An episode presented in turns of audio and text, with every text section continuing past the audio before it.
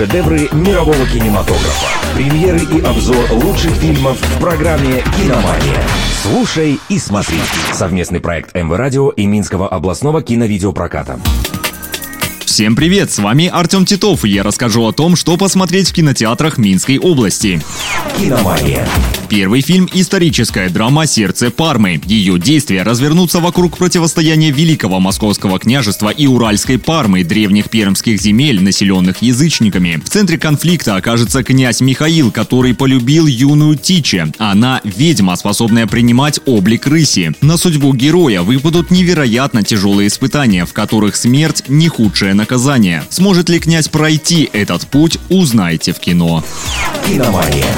Вторая лента – боевик «Белый слон». Его главный герой – бывший морской пехотинец Габриэль Танкреди. Мужчина стал преступником, но нарушил свой собственный кодекс, чтобы спасти полицейскую Ванессу. Она стала свидетельницей преступления. Теперь за девушкой охотятся люди-мафиози Арнольда Соломона, на которого работает Габриэль. Сможет ли он вселить страх в своих врагов, увидите на больших экранах. «Киномания». На сегодня у меня все. С вами был Артем Титов. Следите за киноновинками и смотрите только лучшее.